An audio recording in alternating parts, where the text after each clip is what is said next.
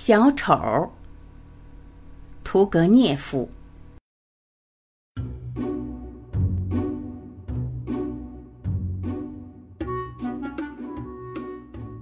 世间曾有一个小丑，他长时间都过着很快乐的生活，但渐渐的，有些流言传到了他的耳朵里，说他被公认为是个极其愚蠢的、非常鄙俗的家伙。小丑窘住了，开始忧郁的想：怎样才能制止那些讨厌的流言呢？一个突然的想法使他的脑袋瓜开了窍。于是他一点也不拖延的把他的想法付诸实行。他在街上碰见了一个熟人，那熟人夸奖起一位著名的色彩画家。得了吧！小丑提高声音说道：“这位色彩画家早已经不行了，您还不知道这个吗？我真没想到您会这样。您是个落后的人啦。”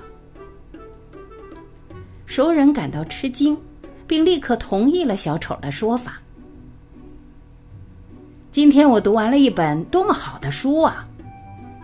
另一个熟人告诉他说：“得了吧。”小丑提高声音说道：“您怎么不害羞？这本书一点意思也没有，大家老早就已经不看这本书了。您还不知道这个？您是个落后的人了。”于是，这个熟人也感到吃惊，也同意了小丑的说法。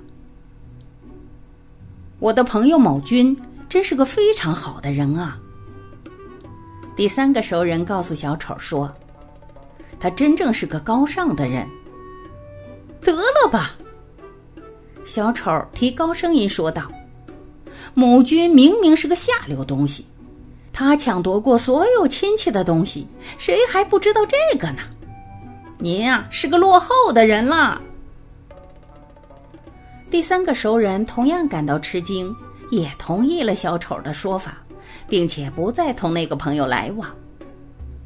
总之，人们在小丑面前，无论赞扬谁和赞扬什么，他都一个劲儿的驳斥。只是有时候，他还以责备的口气补充说道：“您至今还相信权威吗？好一个坏心肠的人，一个好毒辣的家伙！”他的熟人们开始谈论起小丑了。不过，他的脑袋瓜多么不简单！他的舌头也不简单。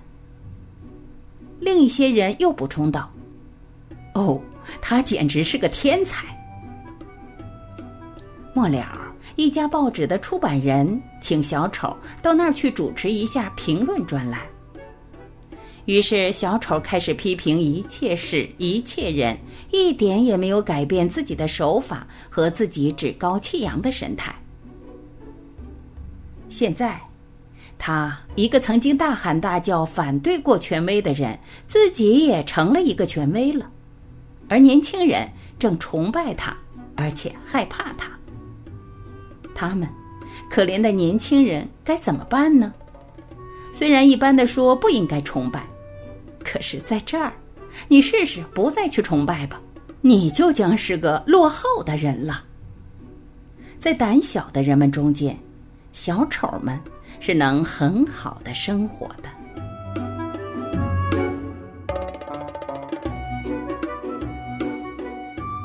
感谢聆听，我是晚琪，今天我们就到这里，明天同一时间您要记得，我依然会准时在这里等你回来。再会。